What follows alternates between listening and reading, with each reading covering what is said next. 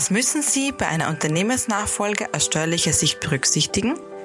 Dr. Tanja Grün, Steuerberaterin und Prokuristin bei Moor Salzburg, spricht mit Carmen und Patrick über grundlegende Aspekte und veranschaulicht die Thematik anhand eines Beispiels. Hören Sie jetzt rein.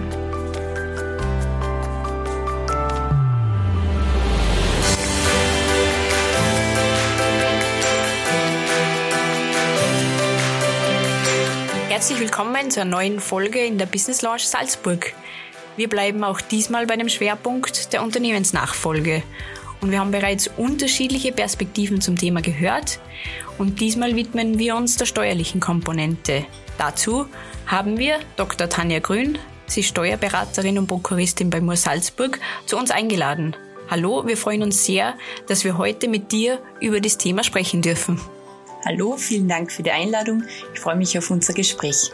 Hallo Tanja, wir fragen zu Beginn immer unsere Gäste, welchen Cocktail sie am liebsten trinken und welche Geschichte es dazu gibt. Was ist denn dein präferiertes Getränk?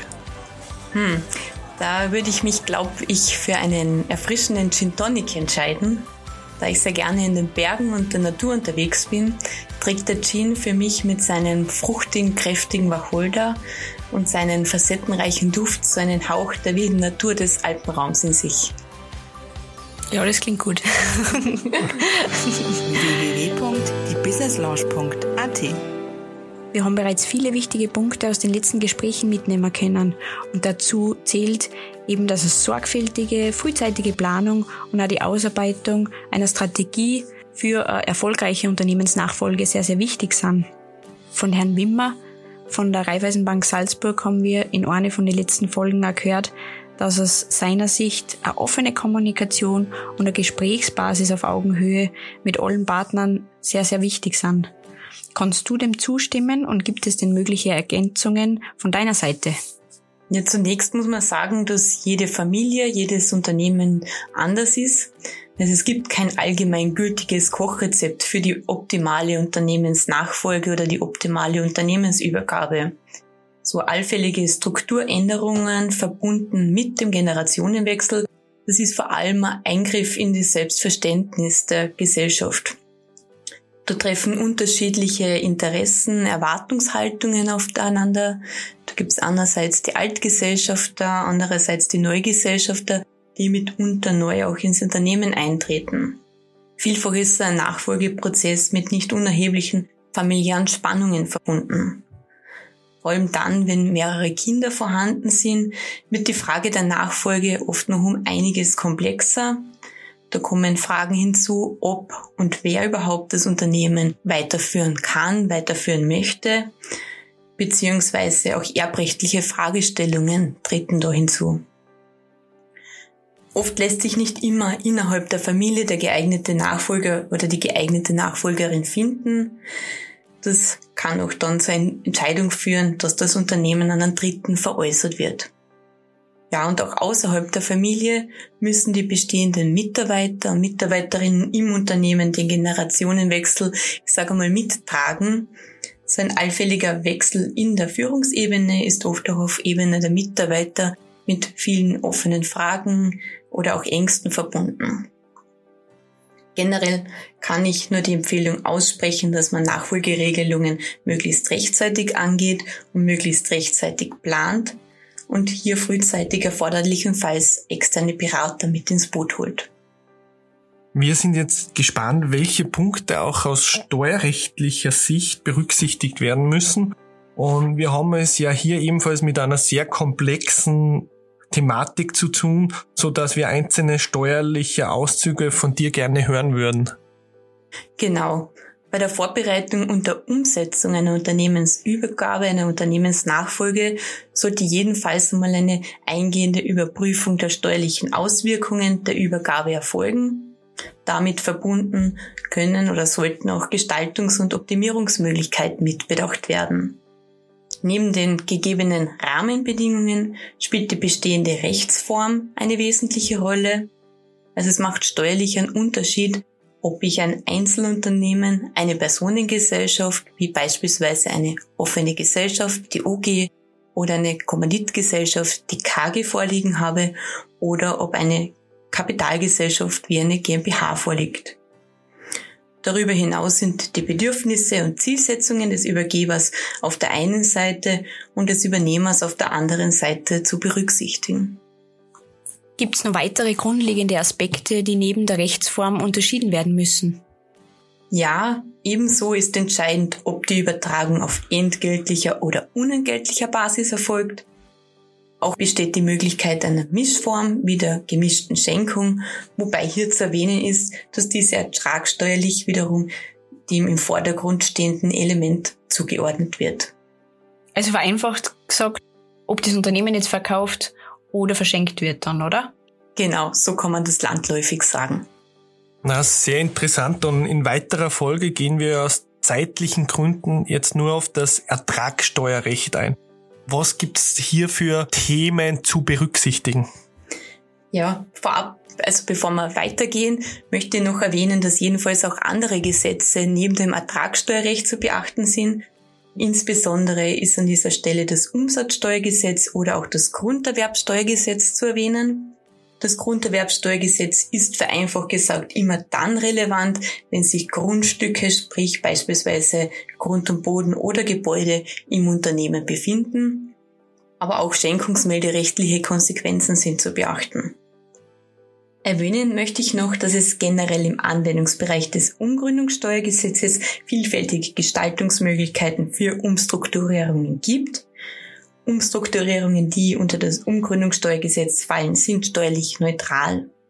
So kann beispielsweise vor Übergabe eines Unternehmens ein Betrieb oder ein Teilbetrieb in eine GmbH eingebracht werden oder es kann aus einer GmbH ein Teilbetrieb oder ein Betrieb abgespalten werden, so dass letztlich zwei GmbHs bestehen.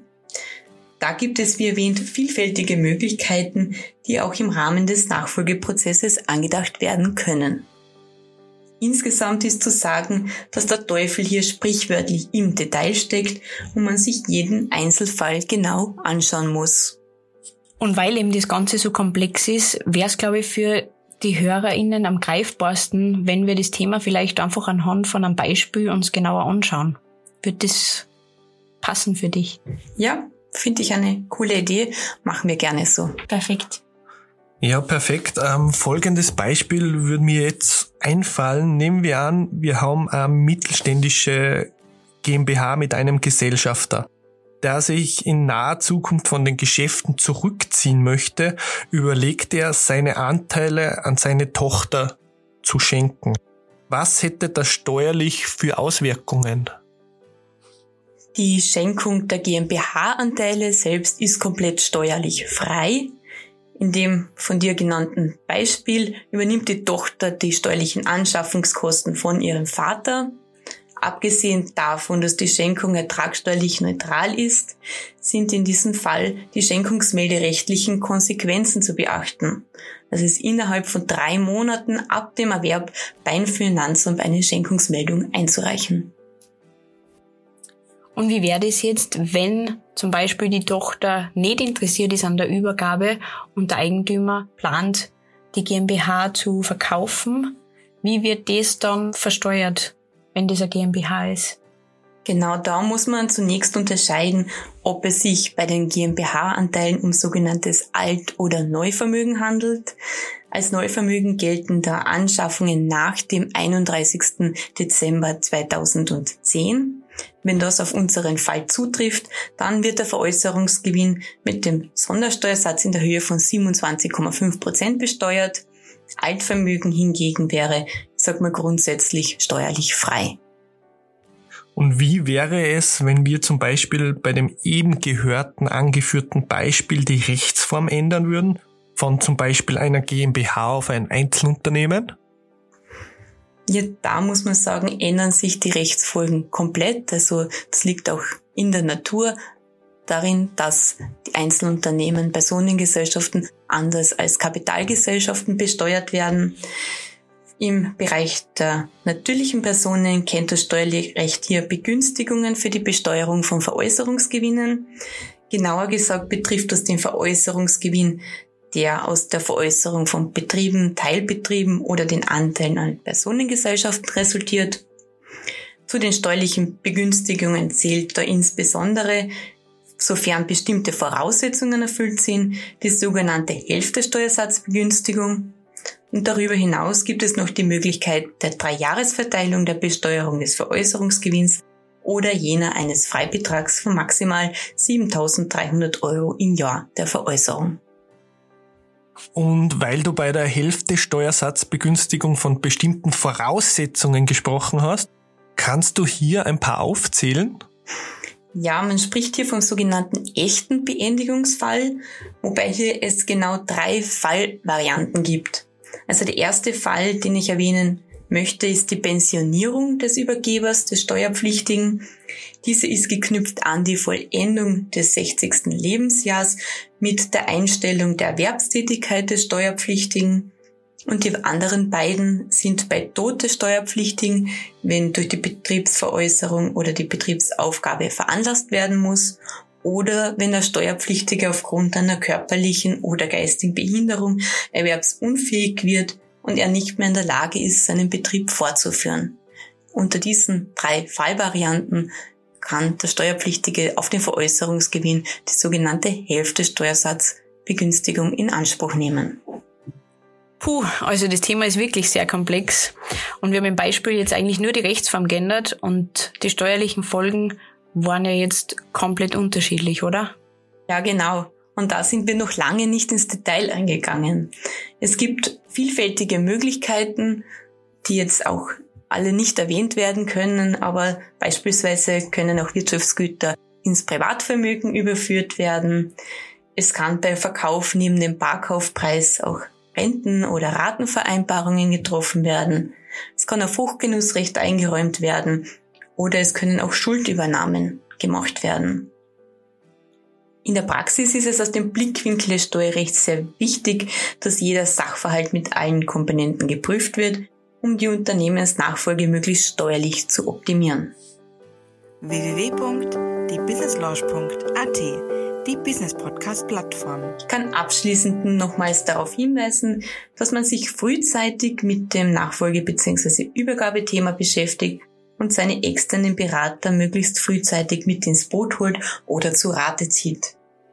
Wir von Moor Salzburg begleiten Sie, liebe Hörerinnen und Hörer, sehr gerne in diesem Prozess, gerne auch bei einem kostenlosen Erstgespräch. Ich glaube, dem ist gar nichts hinzuzufügen. Normalerweise machen wir immer eine schöne Zusammenfassung, aber du hast es voll nicht abgerundet und wir sagen vielen herzlichen Dank für die Zeit und für das Gespräch. Danke euch. Dankeschön. Wir schließen in der kommenden Folge mit dem Themengebiet Unternehmensnachfolge ab. Wir freuen uns dafür auf einen spannenden Erfahrungsaustausch mit einem Unternehmer, der seine Firma vom Gründer übernommen hat. Die Best Practice Folge hören Sie im Oktober nach unserer kurzen Sommerpause. Hören Sie rein in weitere Podcasts für UnternehmerInnen auf www.diebusinesslaunch.at, der Business Podcast Plattform.